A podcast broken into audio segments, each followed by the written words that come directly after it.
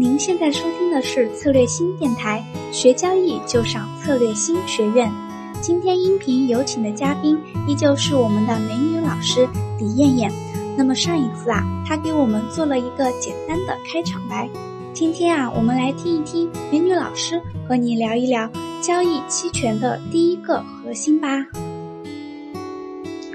那么其实讲到这个期权，很多人会问我，因为。呃，有些朋友会叫我艾比老师，他说艾比老师你怎么会那么有啊眼光？会为什么会在零八年那个时候那么早的时候就开始做期权啊？其实我觉得特别简单，其实我就是一个。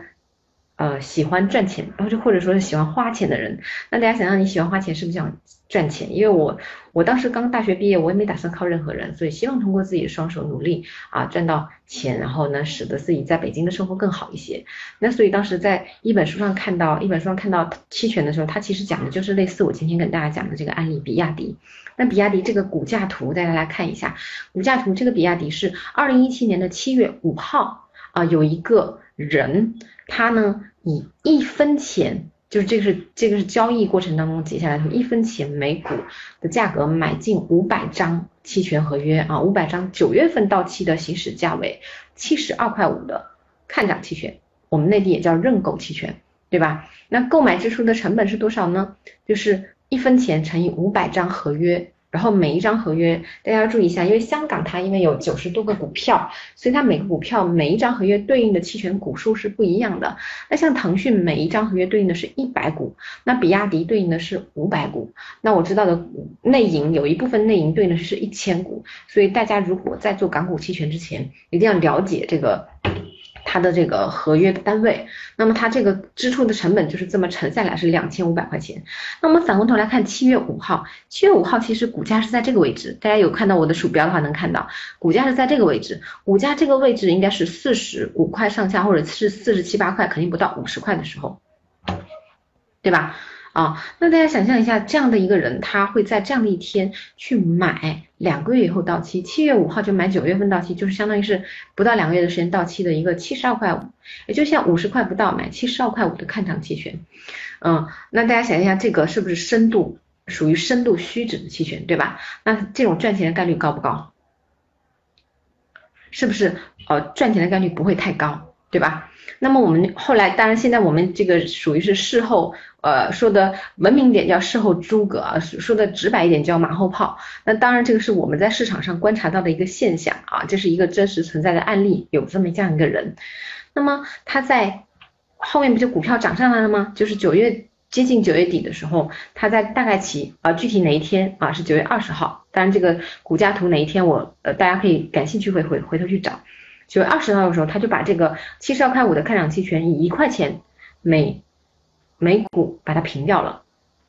那大家想象他一分钱每一股买的成本涨了一块钱，是不是涨了一百倍，对吗？他将五百股平仓以后，收入是二十五万块钱，就是两千五投投入进去，二十五万块出来，二十五万块出来。那么大家一定要注意一下五百张这个概念，我不知道在五零 ETF 像散户成交最高的张数是多少张，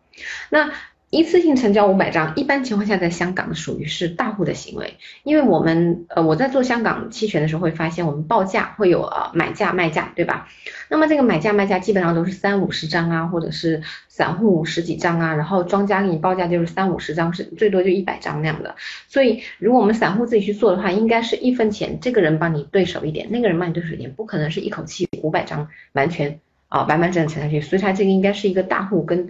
啊，装呃跟那个做事上的一种呃打电话的对赌，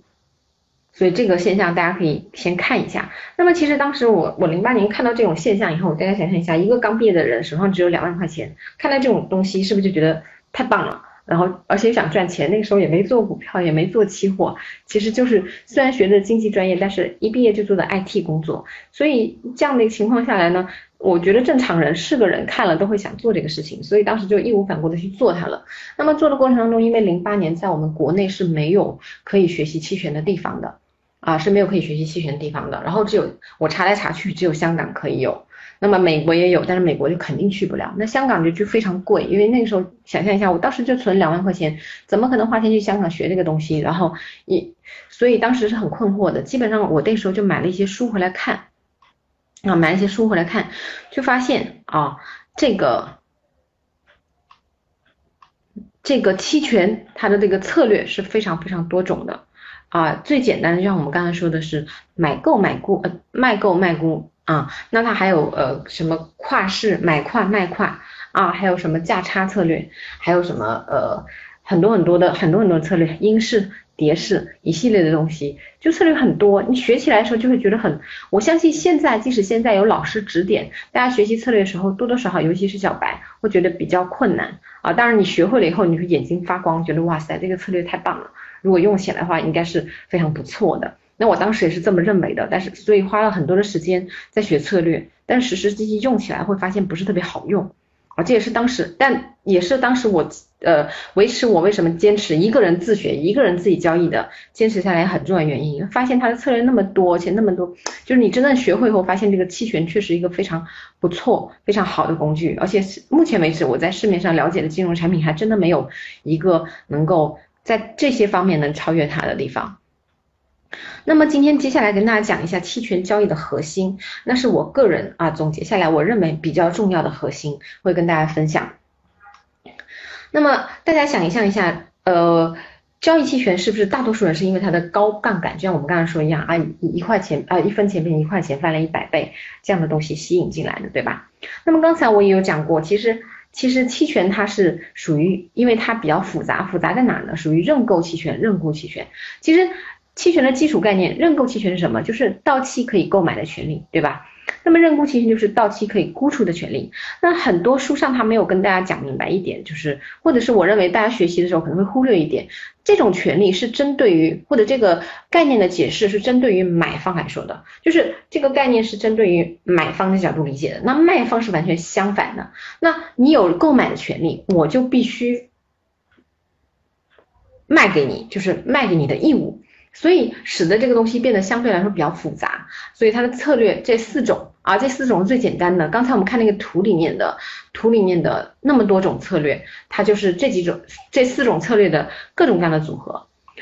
那么我们来看一下核心，核心其实很多人会说，哎，那期权的卖方和传统的做空有什么区别？呃，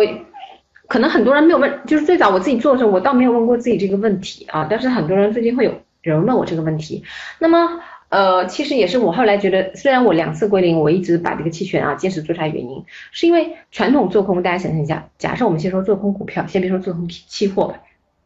股票，假设我们做空阿里巴巴，那阿里巴巴这个标的，它的发行方是谁？它的发行方是不是就是马云他们公司，对吧？啊，然后他们自己发行出来的这个股票啊，我们去做它，那么期权呢？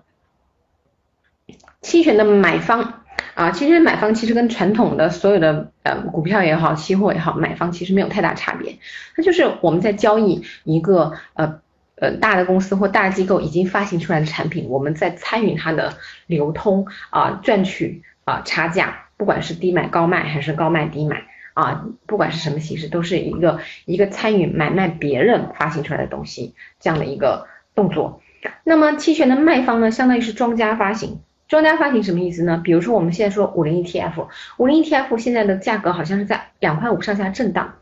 啊，两块上下震荡。那我们在做这个标的，五零 ETF 是华夏这个基金他们呃有人发行出来这个标的，但是我们如果做背对开仓，假设我们持有一一万股这个五零 ETF，那我们去做背对开仓，是不是做卖出认购期权？那卖出认购期权这个动作，这个期权本身这个东西是交易所标准的产品，但是这个产品一旦卖出去了以后，我们作为期权的卖方，我们不是，我们不像别的产品一样，这个产品是别人是发行方，我们作为卖方，我们就是他这个期权这个认购期权的发行方，所以这个是很大很大的差别。我会经常在很多地方举例子，其实我们不管交易期权股票，相当于就是一个公开的国家允许的合理合法的一个大的。啊，大的赌场啊，我不知道这样说合不合适。那我们一般做股票啊，期货，然后去交易的时候，相当于就进入了这个赌场去去做呃老虎机啊、二十一点啊或者这样这样的呃东西。所以大家在这个过程中想象一下，如果我们作为这样的行为，那是开赌场的人或者是庄家赚钱概率高，还是我们这些散户赚钱概率高？那我相信这个答案不用说，大家心里都有数。那反过头来，如果作为期权，我们作为卖方啊，我们发行一个东西在市场上流通，发行的东西在市场里流通，这一个动作。这个动作就相当于这个赌场，我们在这个赌场里面，我们自己开了一个桌，假设是二十一点，那我们就是庄家的这一方，我们是发牌的一方，那其他的散户就跑到我们这个桌上跟我们参与对赌。那我们如果作为买方的话，相当于我就跑到别人家的桌上去跟别人对赌。所以在这个期权的卖方和传统的做空是非常大的差别的，因为它相当于是给了我们一个机会去发行一个东西，而发行的是我们自己发行出来的东西，这个东西不像。传统的股票都是只有庄家别人有权利的，所以使得这个卖方这个动作，使得这个期权这个产品给了我们广大的散户一个非常非常公平的一个交易的工具和一个交易的机会。所以我认为期权的第一个核心就是它非常的公平啊，尤其是卖方这个角度。好啦，听完了美女老师和您分享的第一个交易期权的核心，还想听第二个吗？那我们下周二下午五点不见不散哦！如果您想获得更多的精彩培训，欢迎关注我们的微信公众号“策略星”，也可上我们的策略星网站获取更多资讯哦。我们下期再见啦！